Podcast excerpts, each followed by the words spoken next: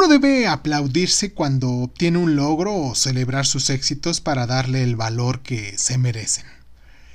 En este caso, estás a punto de mm, acabar este año. Por lo tanto, puedes organizar una fiesta, ¿eh?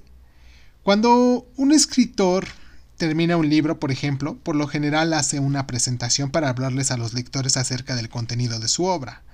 Ocurre lo mismo con un cantante que concluye un, un disco, por ejemplo, o un pintor cuando hace un cuadro, los actores, por ejemplo en este caso, cuando va uno al teatro, que hacen una obra.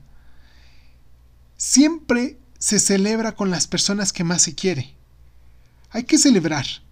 Y si no hay un motivo, no importa, siempre hay algo de lo que podamos sentirnos orgullosos. ¿Acaso has visto triste a un ave o a un árbol enojarse? Todos celebran por el simple hecho de ser lo que son no es necesario lograr algo para hacer una fiesta. Con que tú quieras celebrar es suficiente. Y en estas fechas de celebración, pues estamos a buen tiempo, ¿no?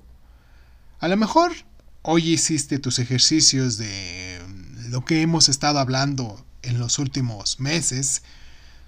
Puede ser que mañana te compres un coche o que te gradúes o simplemente comprendiste que la vida es una fiesta a la que hoy fuiste invitado.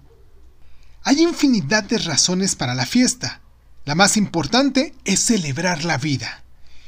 Experimentar el estado de sentirse vivo, de saber que en ti existe la capacidad de construir, de viajar, de conocerte, pero sobre todo de empezar de nuevo.